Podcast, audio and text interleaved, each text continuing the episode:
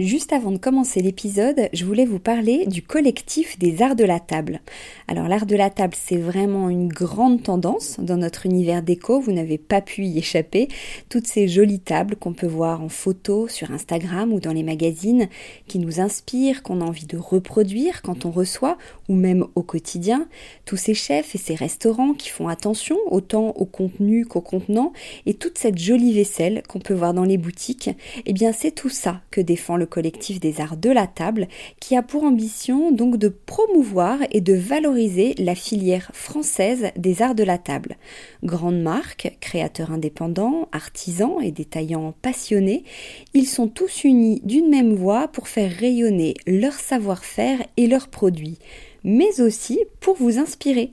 Tous les mois, le collectif des arts de la table vous propose une nouvelle tendance qui vous donne plein d'idées sur les matières, les couleurs et les formes du moment, et bien sûr une sélection de produits de marque française que vous pouvez donc retrouver sur leur site lesartsdelatable.fr ou sur leur compte Instagram lesartsdelatable.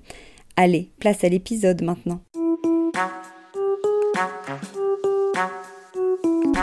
Bienvenue sur Décodeur, le podcast qui parle de celles et ceux qui font la déco aujourd'hui. Je m'appelle Hortense Leluc et à chaque nouvel épisode, j'invite à mon micro un architecte ou un designer, une marque reconnue ou émergente, un entrepreneur ou un influenceur, quelqu'un que vous allez connaître ou pas, mais qui dans tous les cas va nous parler déco. Son parcours, son métier, son quotidien, son univers, ses goûts, on saura tout. Enfin, j'espère.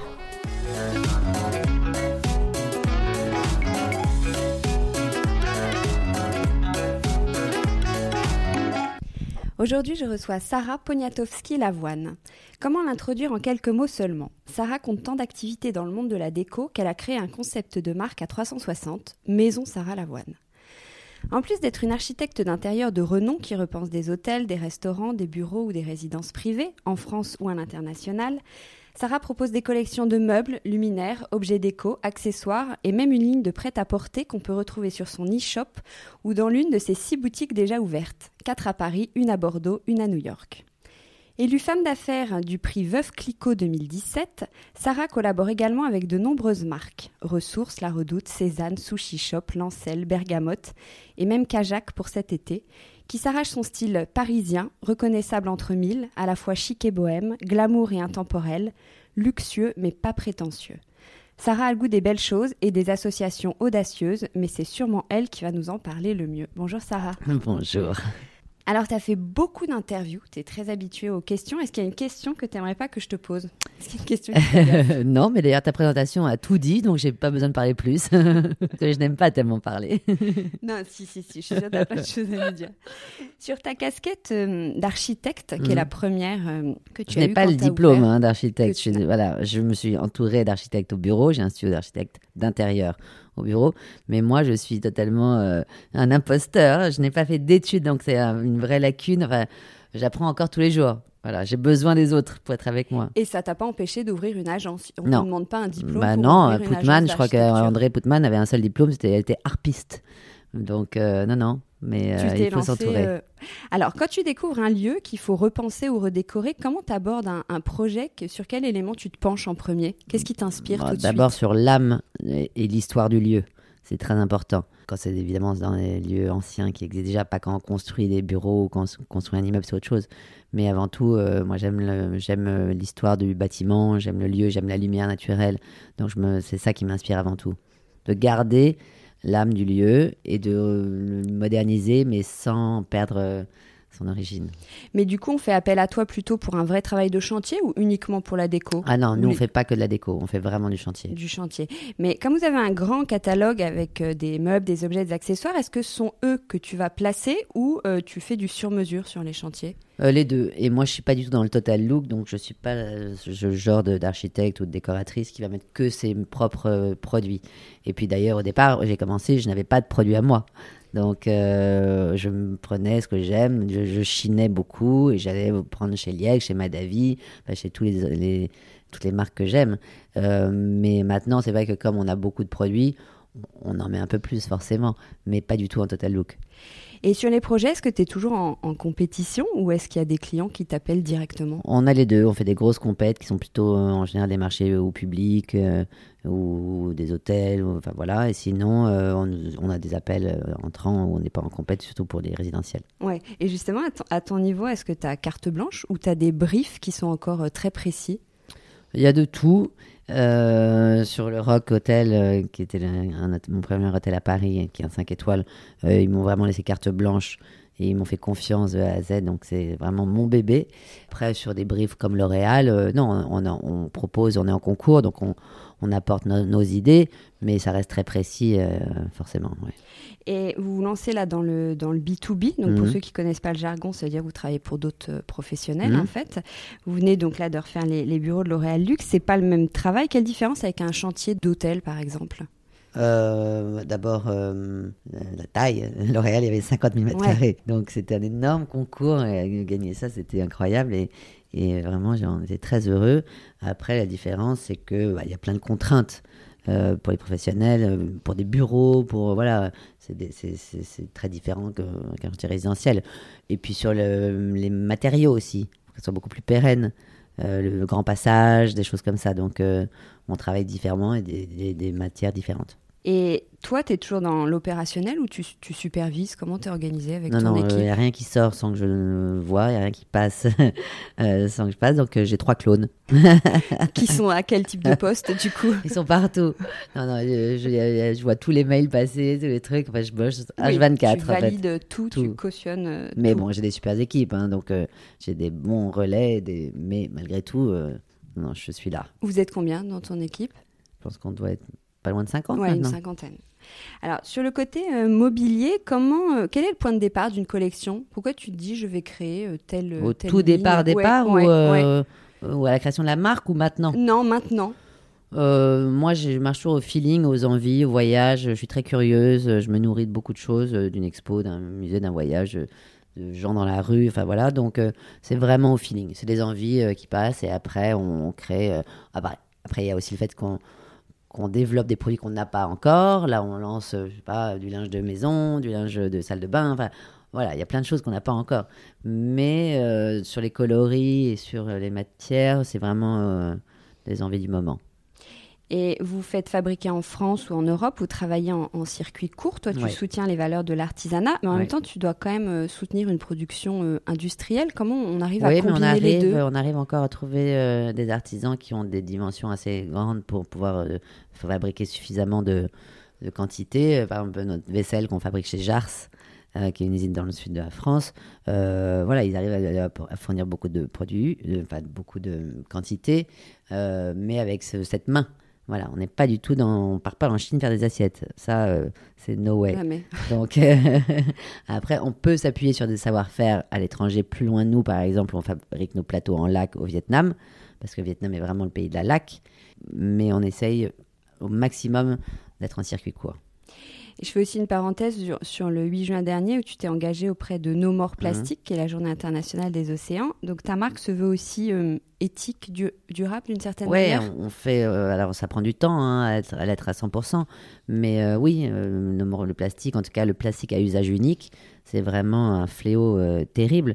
on ne peut pas enlever tout le plastique de notre vie, c'est sûr. Mais déjà, si on arrive à enlever le plastique à usage unique, c'est la bagarre de No More Plastique, c'est très très important. Euh, voilà, sinon, euh, enfin, c'est terrible quand on mange du poisson, on mange du plastique, nos enfants se baignent, on se baigne dans du plastique.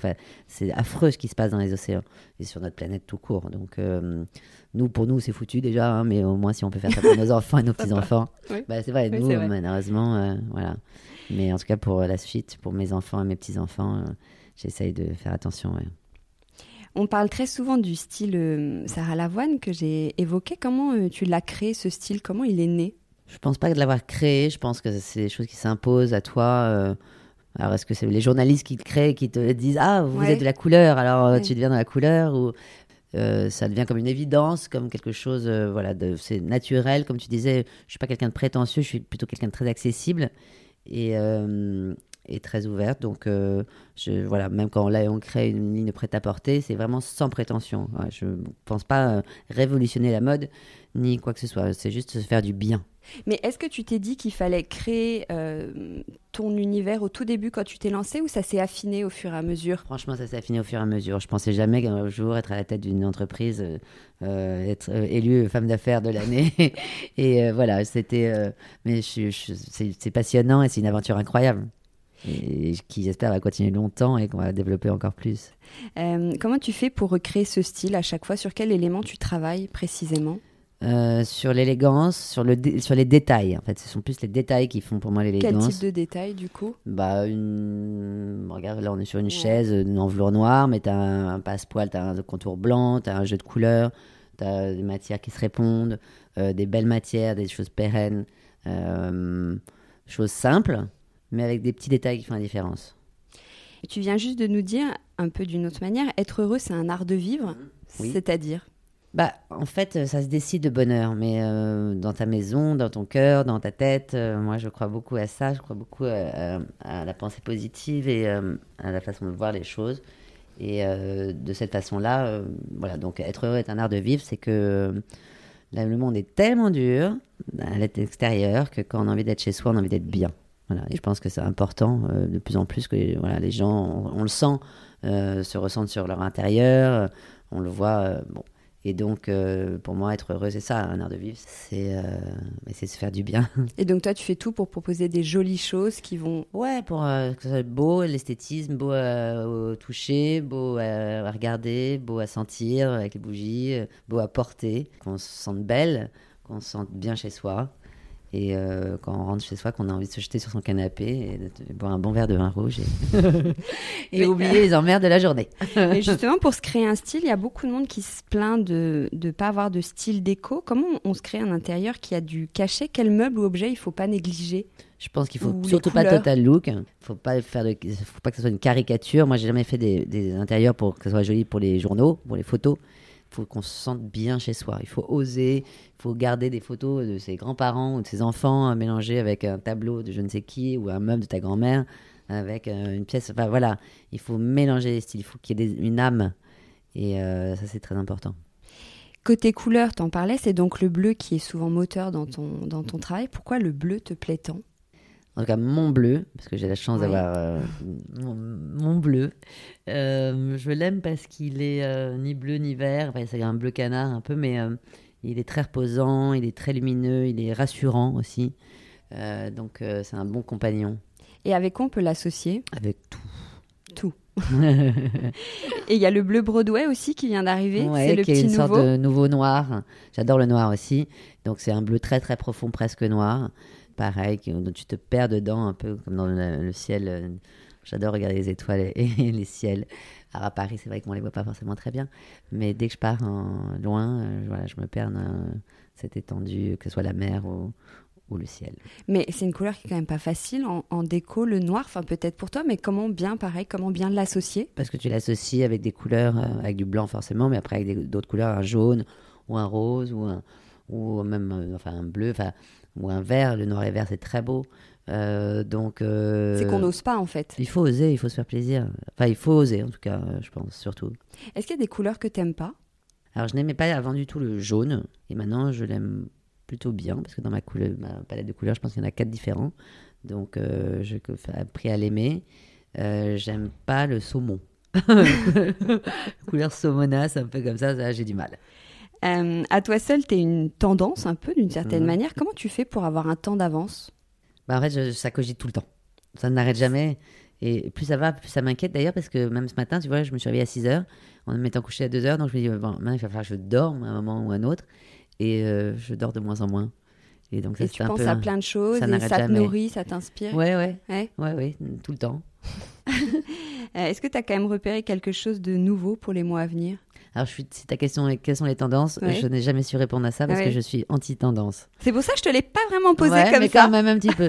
Euh, je suis très mauvaise sur les tendances. Je me dis, alors, quelles sont les tendances de maison objet cette année? Je, Écoutez, je ne saurais pas vous le dire parce que moi, je ne suis pas dans la tendance, je suis dans l'intemporel.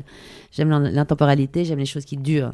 Donc, euh, même ma mode n'est pas mode. En fait, Euh, Ma mode, c'est mon bon t-shirt blanc ou noir ou ma veste là que tu vas porter encore dans 5 ans. Donc, euh, je suis pas bonne pour ça. Je ne pourrais pas te Pas te répondre. répondre. Bon. Et d'où te vient ce bon goût? Alors moi, ma grand-mère m'a toujours dit euh, chacun son mauvais goût. Donc, je ne sais pas si j'ai bon goût. En tout cas, j'ai bon goût pour moi. Peut-être que les gens trouvent que d'autres peuvent trouver que, enfin, qu'ils ont le droit de ne pas aimer du tout ce que je fais. Et je le comprends. En fait, Et voilà, chacun son sale goût. Est-ce que tu as un bon souvenir de tes débuts? Euh, un bon souvenir de mes débuts. euh, j'ai commencé avec ma mère. Euh, Ouais, Qui t'a appris la, la- la décoration, tout ce travail d'archi? Bah, ma mère, en fait, elle est décoratrice. Donc, un matin, je me suis réveillée et je l'ai appelée. Je lui ai dit, écoute, en fait, j'aimerais bien travailler avec toi. Donc, elle était assez surprise parce que je crois qu'elle s'y attendait pas. Et moi non plus, d'ailleurs, enfin, pas forcément, puisqu'au départ, je voulais être comédienne. Donc, rien à voir avec, avec ça. Mais j'ai toujours grandi là-dedans.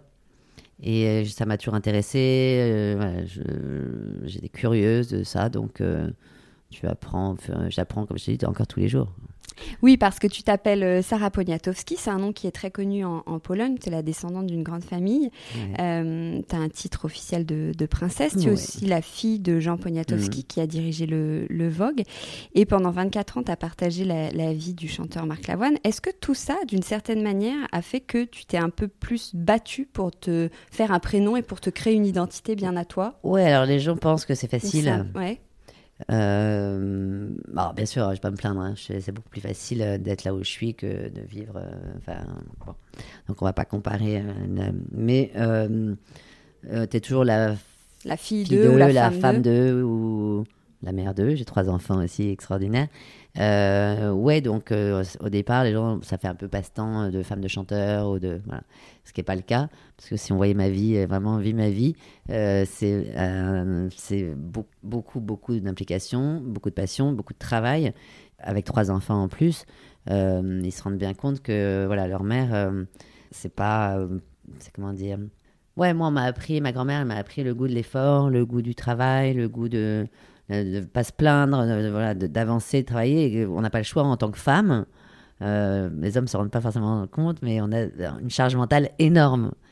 Et tu dois en même temps jongler en réunion avec le président de L'Oréal, et puis ton enfant qui t'appelle parce qu'il est malade, ou parce que l'école, ou parce que voilà. Donc oui, j'ai beaucoup de chance d'avoir une famille avec des, illustres ancêtres, et j'en suis très fière parce que c'est, euh, on a un maréchal de France, on a le dernier roi de Pologne, euh, le père de mes enfants est un artiste extraordinaire, et que tu essayes aussi de porter. On, on a grandi ensemble à 24 ans, et lui et moi.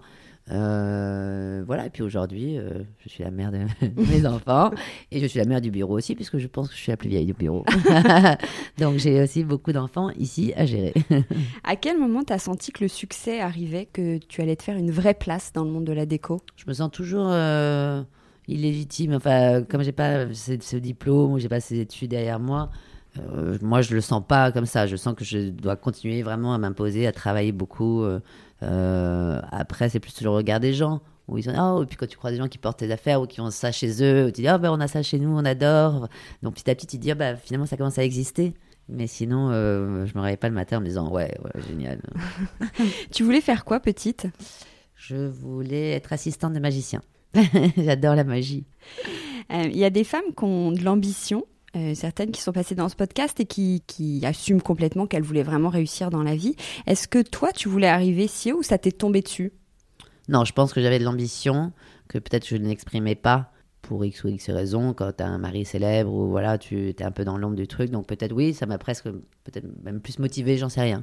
Mais euh, je, je n'ai pas imaginé en être là. Et de toute façon, je ne suis pas la seule. Je pense que vraiment la vie est faite de rencontres. Et c'est les, rencontres, les gens, les gens que tu rencontres dans ta vie qui, qui font cette aventure. Si j'avais pas rencontré Edouard euh, Renevier, par exemple, mon directeur général, j'aurais jamais développé ma boîte. On, c'est un- on est un vrai binôme. J'aurais pas réussi à faire ça toute seule. Et est-ce qu'il t'arrive de te sentir dépassée justement par cette grande entreprise? Non, parce que je suis très bien secondée et très bien épaulée. Parfois, il m'arrive de manquer d'inspiration, manquer de créativité, de me remettre en question, de me dire oh là, je peux y arriver. Mais je rebondis toujours parce que j'ai fait ce coaching sur moi de, de- de- voilà, de penser, euh, de créer ta propre vie et de vouloir se dire que rien n'est impossible. Qu'est-ce que t'aimes le plus dans ton métier? Chaque nouvelle aventure, chaque nouveau projet, euh, euh, chaque produit qui arrive, la mise au point, après ça prend du temps de mettre au point tous les prototypes et, et les, et les- les produits. Donc euh, dès qu'il y a un proto qui arrive, euh, c'est très excitant en fait. Et le moins? Euh, le moins, non, je suis toujours très très heureuse d'arriver au bureau. Et qu'est-ce qui te prend le plus de temps? C'est tout ce qui est travail plutôt d'archi ou tout le, ce qui est meublé objet? Je consacre pas beaucoup de temps aux meubles et aux objets, mais enfin, mon temps est assez bien équilibré. Et Maison Sarah Lavoine, c'est un concept donc à 360 Mhm. avec des projets archi, des boutiques, des collections, Mhm. des collabs. Jusqu'où vous allez développer ce, ce concept euh, Est-ce que tu as encore des nouvelles idées ou tu veux te mettre un peu en, en rythme de croisière un jour? Ah non, non, pas du tout. Au contraire, on n'est pas du tout en rythme croisière. On veut développer de plus en plus, mais pas non plus en ouvrant des boutiques à chaque coin de rue. C'est pas du tout ça euh, notre, euh, notre vision de la marque. Euh, on a une centaine, un peu plus de 100 euh, revendeurs dans le monde aussi. Puis après, c'est, parce que comme je disais là, c'est plutôt de faire mes hôtels. Ah oui, développer des, tes Mm, propres hôtels. Ouais, que ce soit vraiment ma, ma chaîne d'hôtels. Donc ça, ça, ça serait une super aventure. Euh, J'allais demander quel est le prochain défi, donc je te C'est ça. C'est celui-là. Euh, tout à l'heure, on, on parlait de Marc Lavoine. Ta société s'appelle Maison Sarah Lavoine. On sait que vous êtes divorcés. Ouais. Est-ce que tu as pensé à changer de nom? J'ai pensé, alors, euh, je changeais de nom, moi, dans ma vie privée. Euh, en revanche, la marque, euh, c'est pas Marc Lavoine, c'est Maison Sarah Lavoine. Donc, euh, ça serait compliqué de changer le nom de la marque. Et, et non, sur la marque, il n'y a pas de sujet. Sur moi, maintenant, oui, quand je me présente, je jongle encore un peu parce que c'est assez frais. Donc, parfois, je sais même plus comment je me présente. Mais euh, voilà. Après, mes, mes trois enfants portent ce nom et moi, je l'ai porté pendant 24 ans. Donc, euh, j'ai eu du mal au départ à le changer. Quand je me suis mariée, je me suis mariée, j'avais 21 ans. Donc, euh, j'ai eu du mal à, à changer de Poniatowski à l'avoine. Et maintenant, il va falloir refaire l'inverse. Mais ça, ça va, tout va bien. Euh, Je crois que tu adores déménager. Donc, à chaque fois, tu recrées un décor ou ce sont toujours les mêmes pièces qui te suivent? Non, non. Euh, bah, j'ai des pièces fétiches, des tableaux, surtout sur les murs, en fait. Ça, ça me suit. Maintenant, euh, j'essaye à chaque fois de changer, de renouveler, mais avec quelques pièces fétiches, euh, plutôt des pièces chinées. Et est-ce que tu mets la même énergie dans ta déco personnelle? Oui, là, je suis en train de faire ma maison au Cap Ferret. Et je crois que c'est le pire chantier de ma vie. J'ai que des galères. Je dis, heureusement que c'est pas, heureusement que c'est pour moi et pas pour un client, parce que franchement, je m'arrache les cheveux. Mais oui, mais c'est presque plus difficile pour moi que pour les clients, en fait. Euh, Quelles sont les grandes figures de la déco, du design que tu admires ou qui ont pu t'influencer?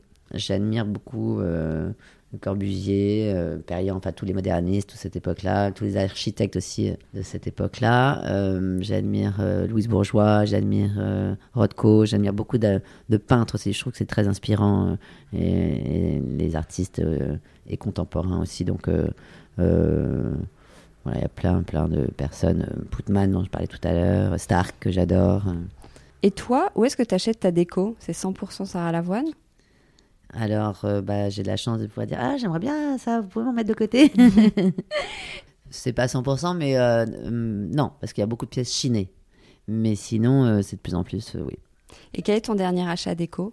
J'ai acheté un très beau miroir au pad euh, chez Maison Jaune. Magnifique. Et est-ce qu'il y a encore des objets ou des, des meubles ou objets dont tu rêves? Bah oui, il y a des trucs tellement chers. Oui, bien sûr. Il y a quelque chose à laquelle tu penses spontanément? Là, comme ça, tout de suite, non, mais euh, une sculpture d'or, non, mais après, c'est pas que dans les meubles, moi, c'est plus dans l'art. Dans l'art. Ouais.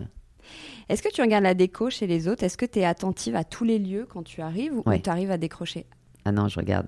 Je dis rien, hein, parce que euh, voilà, chacun, mais je regarde tout, tous les détails. oui, bien sûr. Euh, Je crois que tu as pris des cours de pensée positive, tu en Mhm. parlais un peu tout à l'heure. Euh, Est-ce que tu as un mantra fétiche? Oui, que, bah, que finalement, on peut tout avoir. On dit, tu peux pas tout avoir dans la vie, bah, pourquoi pas? Voilà, il, faut, voilà il, faut, il faut se bouger. C'est, pas sûr que c'est pas en restant sur son canapé euh, qu'on, obtient les choses, mais euh, moi, je, de- j'essaie de transmettre ça à mes enfants, en tout cas, d'apprendre qu'il faut travailler, qu'il faut se bouger, qu'il faut être curieux, qu'il faut regarder, qu'il faut se nourrir de tout. Pour imaginer encore mieux tes journées, on peut inventer une semaine type avec des créneaux et tu imaginerais ce que tu seras en train de faire à ce moment-là. Est-ce que tu pourrais me dire ce que tu fais le lundi à 9h Le Lundi à 9h, je... le lundi à 9h, bah, je me prépare pour arriver au bureau. Le mardi à 17h Le mardi à 17h, je dois être en réunion euh, communication peut-être. Le mercredi à midi? Je- J'essaie de déjeuner avec mes enfants. Le jeudi à 20h Je vais faire la fête avec mes amis. Et le vendredi à 14h Et vendredi à 14h, réunion création produit ou visite de chantier ou ou déj rapide euh, et après on enchaîne toujours, mais euh, avec passion. Est-ce qu'il y a un moment de la journée que tu préfères? Euh, mon bain, le matin. Le matin? Ouais. Je téléphone, je, regarde mes mails, euh, c'est voilà, c'est mon petit déjeuner à moi, c'est mon moment à moi, le bain. Et qu'est-ce que tu fais pour te détendre? Bah, c'est ça, c'est le bain. Je, voilà. je me fais masser de temps en temps aussi, j'aime bien. Tu es une maman de trois enfants, Mm. chef d'entreprise, Mm. tu as une vie sociale qui a l'air euh, très riche. Comment tu arrives à tout gérer? Euh, je me pose pas la question parce que sinon euh, ça fatigue beaucoup. Mais, euh, mais j'arrive à tout gérer parce que j'ai pas le choix en fait. Enfin, tu vois, de toute façon, euh, je peux pas arrêter d'être maman, je peux pas arrêter d'être chef d'entreprise, je peux pas arrêter de créer, je peux pas arrêter de bouger, de voyager. Donc j'essaie toujours de, quand je voyage, de voyager au plus court pour être le plus là pour mes enfants. euh, ou pour être le plus là au bureau, mais bon. Et puis maintenant, on, avec la technologie, c'est vrai qu'on peut travailler un peu de partout. Mais euh, je me pose pas la question de oh là là, encore une... au contraire, je le fais comme ça me passionne. Euh, et ben, je le fais. On va terminer avec les questions à Wattmill. Je sais pas si tu les connais. C'est des questions pas cher payées. Euh, question à 45 euros, le prix d'un déguisement de Cendrillon. Tu as le titre officiel de princesse. Mhm. Alors, de laquelle te sens-tu la plus proche? Blanche-Neige, qui est pleine d'esprit et manager d'une équipe de sept nains. Moi, non, je la trouve pas belle. Pocahontas, chic et bohème. Mhm, Cendrillon, qui adore les chaussures. mhm. Ou Réponse, dotée d'une longue chevelure blonde. Non, je dirais Pocahontas. Question à 1,90€, le prix d'un ticket de métro. T'habites en plein cœur de Paris, mais à Paris, ça devient quand même très, très compliqué de, de circuler. Est-ce que euh, ça casse pas un peu C'est l'ambiance un Qu'est-ce que, cauchemar. Est-ce que tu as un avis sur la question? Eh bien, c'est bien pour ça que je connais le prix d'un ticket de métro déjà. Et euh, je me sers beaucoup des trottinettes. Alors euh, voilà, on essaie de faire attention, mais ça devient un cauchemar. Donc j'espère que c'est pour le mieux. Je- J'essaie toujours de voir euh, un peu plus loin que le bout de mon nez. Donc je me dis, bon, peut-être que là, c'est un dur moment à passer, mais qu'après, ça sera plus fluide et qu'on aura moins de pollution et qu'on respirera mieux à Paris. Mais c'est vrai qu'en ce moment, c'est du rail. Et question à 49 euros, le prix d'une bouteille de Faronville, l'une des meilleures vodkas euh, françaises. Tu es une vraie parisienne, mais d'origine polonaise. Mhm. Alors quand tu fais la fête, t'es plutôt vodka ou champagne? Alors, je- c'est compliqué parce que comme je suis femme d'affaires, veuve Clicquot, je ne pourrais pas euh, dire que c'est pas champagne, mais je suis très vodka. Merci Sarah. Merci à toi.